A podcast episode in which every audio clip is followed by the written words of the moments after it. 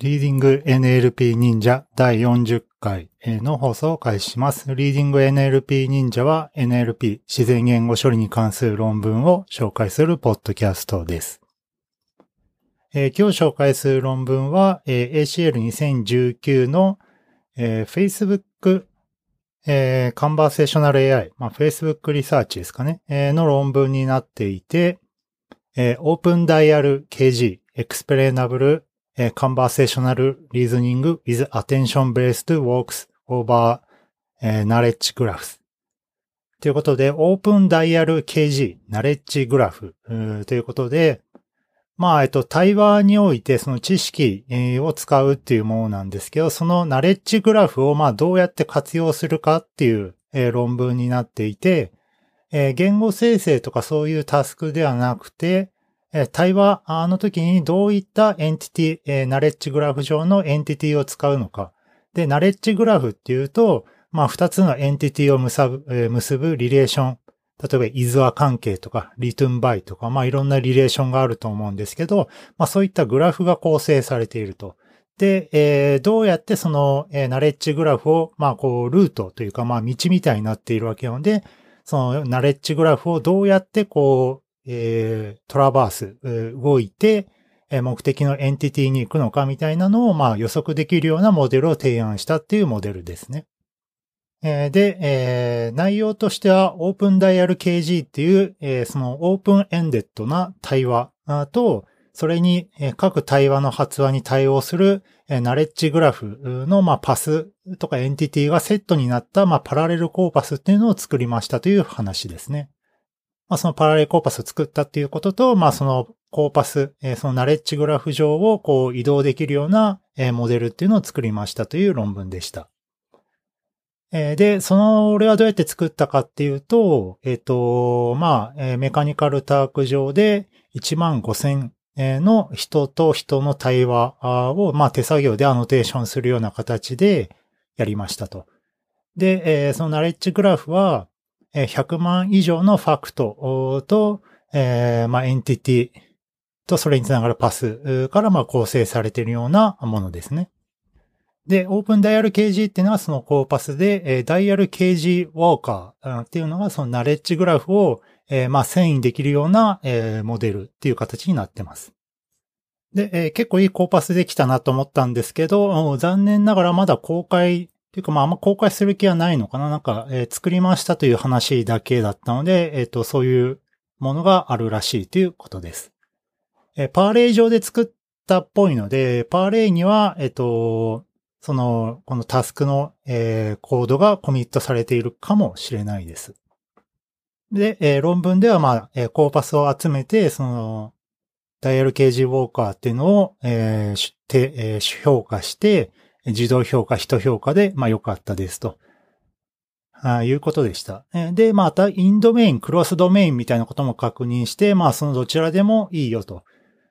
ということで、まあ今回ゼロショットみたいな、えー状態、そのエンティティが学習データに存在していないときに、えーどんだけ性能が出せるかみたいなことに対しても、えーちょっと工夫していたっていう論文になってます。で、えーこの論文の、まあ、いいところっていうのは、その KG ウォーク、えーその、ナレッジグラフをどうやってこう移動してきたかみたいなパスを生成できるので、そのモデルの推論結果みたいなのをちゃんとエクスペレナブル、えー説明可能なものですよっていうふうに言っているっていうのが、まあ、特徴的ですね。まあ、今回、えっと、結構、まあ、大規模なモデルになっていて、各手法が、まあ、結構さっぱり書いてるので、まあ、あんまりわかんないところもあったんですけど、まあ、概略ですね。えーまあ、わかるように説明していきたいなと思います。はい。早速、イントロです。あ、で、今日紹介する論文は github.com、えー、ジョジョンケアアーカイブノーツの287番に載せてあります。えー、リーディング NLP 忍者では、えースポンサーを募集しておりまして、えー2ドル、5ドル、9ドルの月額プランがあるので、ぜひ、えー加入を検討してみてください。はい。早速イントロに入ります。まず、えー今回の、まあ、研究の動機として、まあ、そのオープンエンデッド、えーまあまあ終わりがないというか、まあ、雑談対話システムというか、チットチャットというか、まあそういったシステムにおいて、その対話に関連のあるエンティティとか属性を使うっていうのが、まあ重要ですよっていうのを、なんか言っている論文があるらしいんですね。まあ適当なことを言うんじゃなくて、今の発話に関連している、まあトピックに関することを言うようなものがいいんじゃないかと。で、この論文でもそういったことをやりたいっていうふうになっていて、フィギュア1に、この論文の、えっと、こんな対話やりますみたいなことが書いています。で、今回は対話とナレッジグラフのパラレルコーパスになっているので、それがそれぞれ書いてます。一つ目の対話はなんか推薦対話みたいになっていて、一人目の人がライ麦畑で捕まえての本みたいな、なんかおすすめないみたいなの聞いていて、二人目がなんかそれに対して、えー、著者が同じなのがいいのか、ジャンルが同じなのがいいのか聞いていて、で、えー、聞いていた人は、そのアメリカの文学書がいいんだよみたいなことを言っていて、その推薦するエージェント側が、えー、じゃあこんなのはどうかなみたいなのをまあ説明してるんですけど、その裏側ではどういうものになってるかっていうと、ナレッジグラフがあって、そのライ麦畑、えー、っていう entity から、まあいろんな entity に、まあその relation でつながると。その著者であったり、えー、ジャンルであったり、ページ数であったりっていう形で、まあその knowledge graph なので、まあこう entity をこう、辿れるような感じになってるわけですね。えー、で、それに対して、まあ対話で、まあそれがまあナビゲーションされていくみたいなものになっていて、この論文ではその応答を生成することがまあ目的ではなくて、このナレッジグラフをえウォーキングするっていうパスをどう出すかっていうのがえ目的になってます。で、この論文ではこのえ対話とえー、ナレッジグラフが、まあ、それぞれ、まあ、対応した、えー、コーパスっていうのを作って、えー、実験したみたいです。なので、そのコーパスが、えー、オープンダイヤル掲示。で、えー、その、えー、ナレッジグラフをこう移動する、えー、ものが、ダイヤル掲示ウォーカーっていうモデルになってます。で、えー、冒頭でも、冒頭でも言いましたけど、Facebook の ParlAI っていう、えー、やつで、えー、 Mechanical Turk 上で、まあ、実験をして、えー、対話をすると。で、えー、 Mechanical Turk 上のワーカーがその knowledge に対して、まあ、 annotation をしながら、まあ、対話をするっていう感じのタスク設定だったんだと思います。はい。で、え、 contribution point としては3つあって、まず1つが、その knowledge graph、大きな knowledge graph から、ま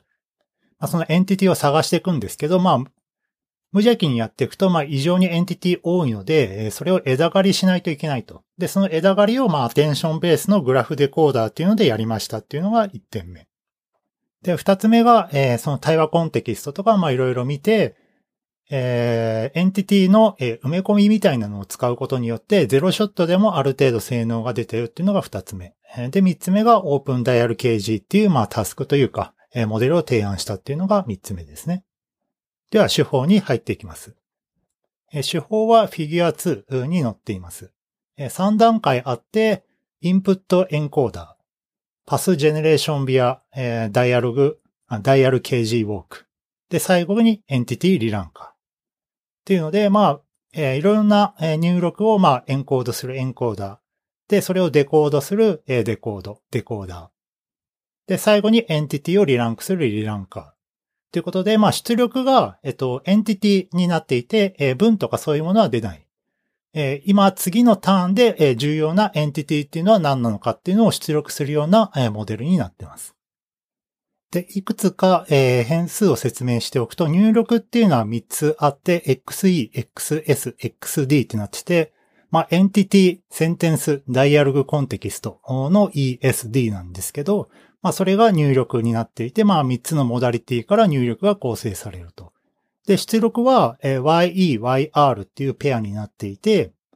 えー、E っていうのがエンティティ、R っていうのがリレーション。なので、まあそのエンティティと、えー、リレーションのまあセットですね。えー、これがまあいくつか候補がバババって出るようなモデルになっているみたいです。なので、この入力 X を入れると、この Y、えー、っていうのが出力されて、えー、次にどういうエンティティが、えー、話に持ってくるべきか、みたいなのを出力するようなモデルになっています。じゃあ、えー、一つずつ説明していきます。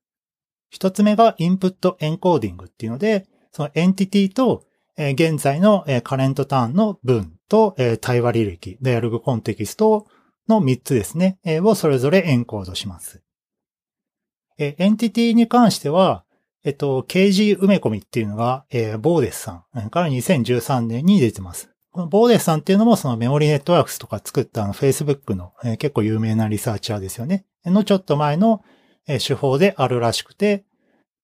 まあ、この論文ではその簡単な式しか書いてないので、まあ、いまいち何やってるかよくわかんないですけど、えー、その KG っていうのは、その二つのエンティティとそれを結ぶリレーション。例えば、マイケル・ジャクソンと、スリラーっていうエンティティがあって、それはマイケル・ジャクソンによって、書かれたとか歌われたみたいなリレーションで伝わ、繋がってるわけですけど、そういったトリプルが、まあ、基本的にはナレッジ、えー、としていっぱいあるわけで、それが、まあ、それぞれその三つのえー、オブジェクトというかインスタンスをまあ埋め込みして、えー、DNN にぶっ込んで何かしらのなんか、えー、ベクトルを獲得するっていうような、えー、埋め込み方法を採用しているみたいです。で、文表現っていうのは、これはなんかアテンションベースのバイ LSTM でエンコードしたらしいですと。で、対話表現に関しては、まあ、複数の文っていうことで、えー、階層型の Bi LSTM を使って、なんか、えー、ウィンドウサイズで、えー、こう、エンコードしていったみたいなことが書いてます。まあこれもそれぞれ、えー、既存研究を使って手法を使いましたみたいなことしか書いてないので、まあ詳しいとこはわかんないですけど、まあ普通の文の LSTM プラス、えー、KG、エンティティとリレーションの埋め込みっていうのを作ったと。で、この3つの表現を、えー、アグリゲーション最後する必要があるんですけど、それが式2番3番に書いてますと。で、まあ普通になんかその、まあ、式が書いてあって、まあ、特徴としては、えー、アテンションを使っていますね。で、アテンションを使うってことは、そのエンティティか文なのか、えー、対話コンテキストなのかっていう、その E か S か D か、それぞれに対してアテンションを計算しているので、そのモダリティに対するアテンションっていうのは、まあ、できるような式になっているみたいです。これに関しても既存研究の2018年の研究を使って、その X バー、その E と S と D の、まあなんか合わさったような入力のエンコーダーっていう形でまあ表現して、エンコーダーじゃないや、エンコーダーが出力するその入力ベクトルみたいな形を出力するような形で、その最初のレイヤーが終わってます。で、次にグラフデコーダー。ここが重要になってきていて、まあ、ここで何をするかというと、まあ、エンティティを出していくんですけど、えー、損失関数として、括弧4番に書いていて、えー、2つの損失が書いてあると。LF と LWalk っていうのが書いてあって、LF っていうのは何かっていうと、え、次ターン、え、次ターンで今の対話コンテキスト、発話を受け取って、次のターンで正しいエンティティを予測できたかっていう、まあ普通の教師ありの、え、損失項目。で、L ウォークっていうのは、え、知識グラフの中で、え、ちゃんと最適なパスを取れたかっていうロス。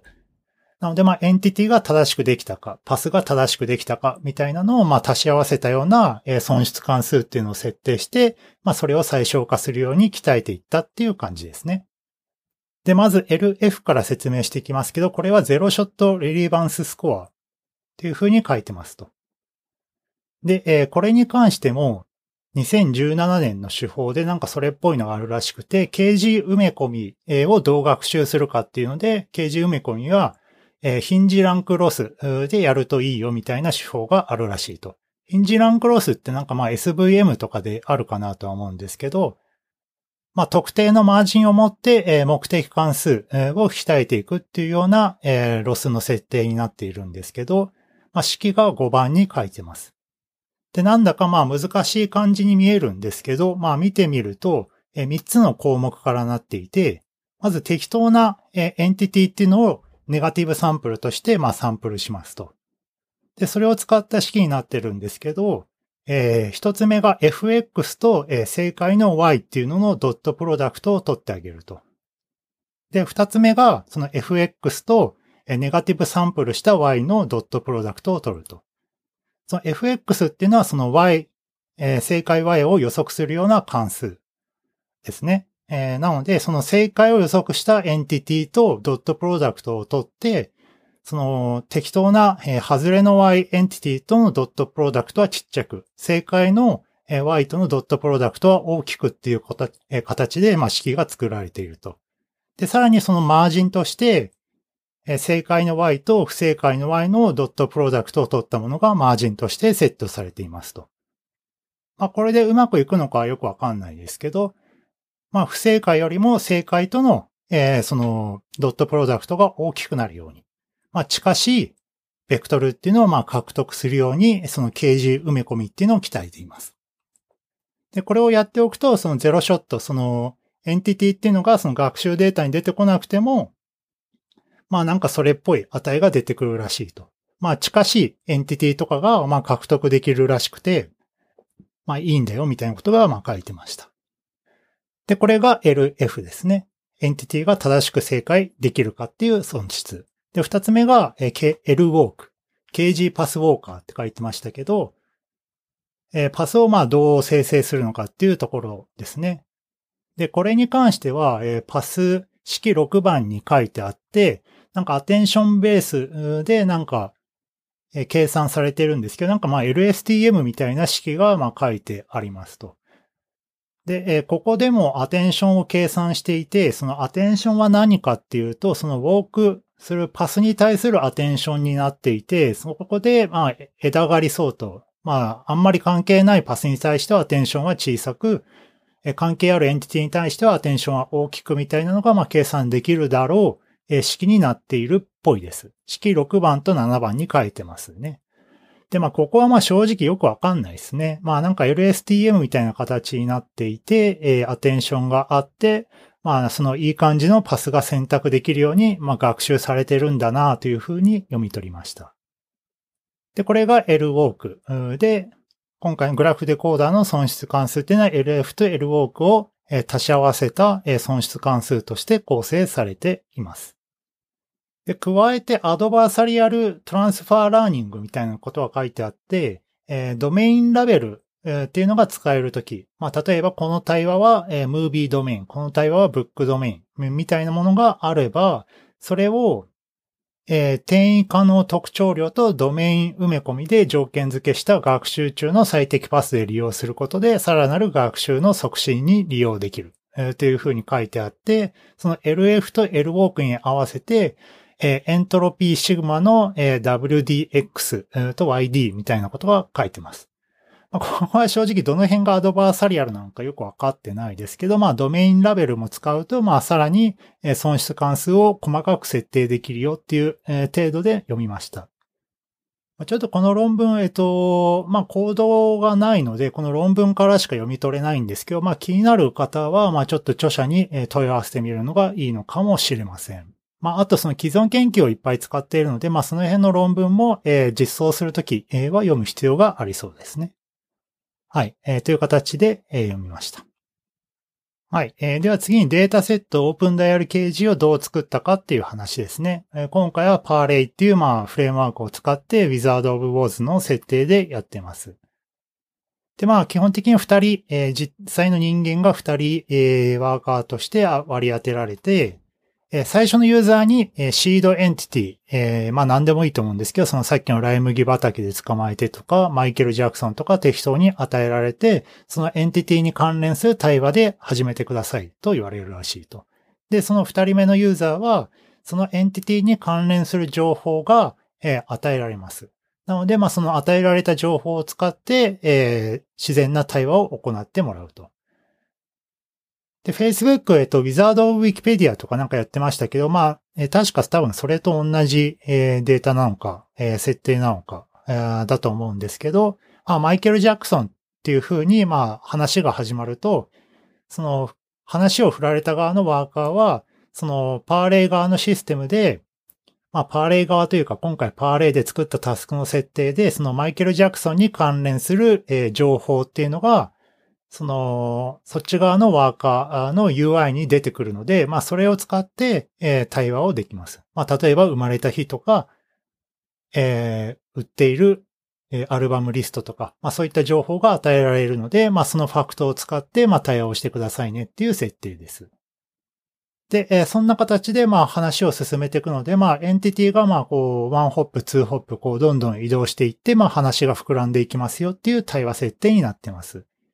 で、この対話を行うときに、えっと、どういった情報を使ったかっていうのを、まあ、ポチッとして対話をするので、まあ、自然とそこでアノテーションもできるっていうような設定になってます。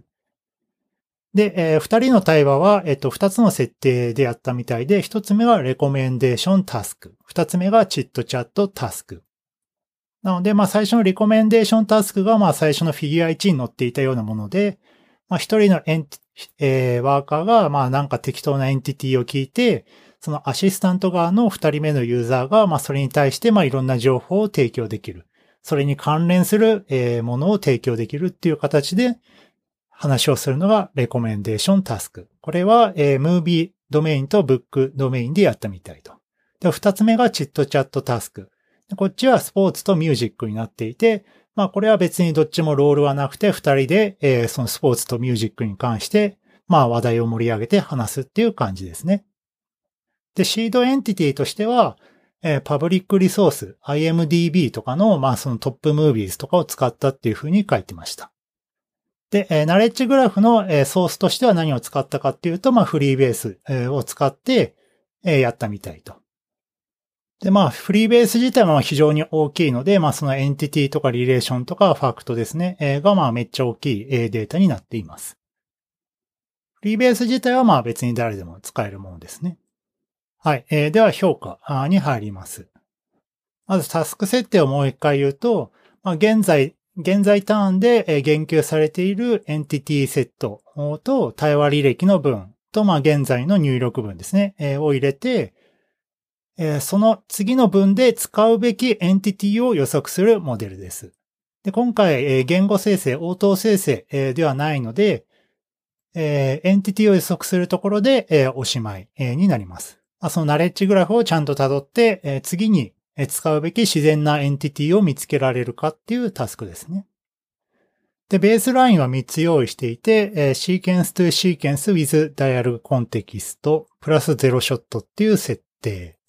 なので、まあ、これは E と S と、E と S と D、エンティティ、センテンス、 dialog context を使っていると。で、二つ目がトライ LSTM かなトライ LSTM、えー、なので、えー、これは、えー、各発話と関連するすべてのファクト、 one hop だけのものを使って、少量の定義済みのセンテンスバンクから応答を取得するような形。で、えー、バンクの代わりに、えー、KG のファクトを利用したって書いてました。まあそもそもセンテンスバンクってなんだよっていう感じもあるんですけど、まあなんか LSTM を使ったなぐらいで読みました。で、三つ目が Extended、え、エンコーダー、デコーダーというもので、これは、えー、外部知識ベクトルを入力して応答生成をなんか条件付けするものらしいですと。まあ、各手法は、まあ、それぞれの、まあ、最近2014年、18年の手法になっていて、まあ、もともとの目的は違うとは思うんですけど、まあ、こういったものを持ってきたっていう形になってます。で、えー、それに比較するのが、えー、今回提案する、えー、手法ですね。提案手法。で、E と S と D、があったと思うんですけど、それのフルで使ったものと、まあ、アブレーションテストみたいな形で、D を除いたもの、D と S を除いたものっていうので、アブレーション用のモデルも用意しています。では結果を見ていきます。結果は最初、インドメイン評価っていうので、まず一つ目が、テーブル2に載っています。まあ、インドメイン評価なので、まあ、全ドメインが、まあ、学習データにあって、テストデータもそのドメインに含まれるものっていう感じですと。で、結果を結果というか、まあ、まず最初にその指標はどういうものかっていうと、えー、リコールズアット、リコールアット K でやっていて、まあ、その予測したエンティティを、えー、まあ、N ベストで出していて、えー、R アット1だったら、その、1ベストが、まあ、正解だったか。えー、R アット5だったら、上位5個のうちに、まあ、正解が含まれているか、みたいな、指標、リコールアット K で評価してますと。で、これを見ると、ダイヤル KG ウォーカーは、まあ他の手法よりも、え、全部いいですと。で、特にリコールアット K の K が小さいとき、その上位の方だけを見るときに、え、非常に差がある。えー、ベースラインとかは3.1とか1.9とかなのに対して、提案手法は13とか26とか、まあ大きい値を取っていて、まあ非常に高い精度で、えー、エンティティ、を予測できている。まあ13とかなんで、まあ13%とかなので、まあ高いというのかはわかんないですけど、まあ、ナレッジグラフの巨大さを考えると、まあ結構すごい、えー、確率で当てているのかなという気もします。で、アブレーションテストみたいな形にしてたと思うんですけど、やっぱりエンティティだけとかでは解けなくて、その S とか D、その textual context みたいなのも使うと性能が上がるよっていうのも確認できます。で、既存手法とか、例えば Extended エンコーダー、デコーダーとかは、まあ、その softmax layer でま予測する形になっているんですけど、え今回エンティティっていうのがまあ超巨大になっているので、まあ、こういったものはちょっと、え、結果がまあプアになってしまったみたいなことが書いてました。二つ目がクロスドメイン評価。え、学習とテストで異なるドメインで評価をしましたっていうまあ難しい設定ですね。え、これを見ると、え、実は提案手法はそんなに性能が劣化していないっていうのがわかります。むしろ若干上がっているのかな、まあ、上がっているところもあるっていう感じですね。なので、まあ、ダイヤル KG ウォーカーはそのクロスドメインでいいぞと。で、これはなんでかっていうと、そのゼロショットによる枝刈りがうまく働いていそうっていうので、えー、リリーバンススコアみたいなのをヒンジランクロスで出したと思うんですけど、その KG の埋め込み、えー、ベースにすることによって、その学習データに出ていなくても、その意味空間みたいなのを獲得できると。まあ、例えばシナリオバイみたいなリレーションっていうのは、えー、オーサーっていうリレーションに、まあ、KG の埋め込み空間で近くなるっていうのが、まあ、分かっているらしくて、まあ、そういったことができれば、えー、ある程度ゼロショットでも動くっていう設定になったよっていうのは、この、えー、結果から分かります。まあ、分かりますっていうか、まあ、えー、そういう、そうらしいですね。はい。で、最後に、えー、人評価もしましたと。で、人評価はどうやったかっていうと、え、テストデータ、テストの対話かな？と、その KG パスですね、えー、を見せましたと。で、見せて、その対話に継続する形でどういったパスがいいのかっていうのを、まあ、選んでもらうと。で、え、それを選んでもらった結果、やっぱりまあ KG ウォーカーっていうのが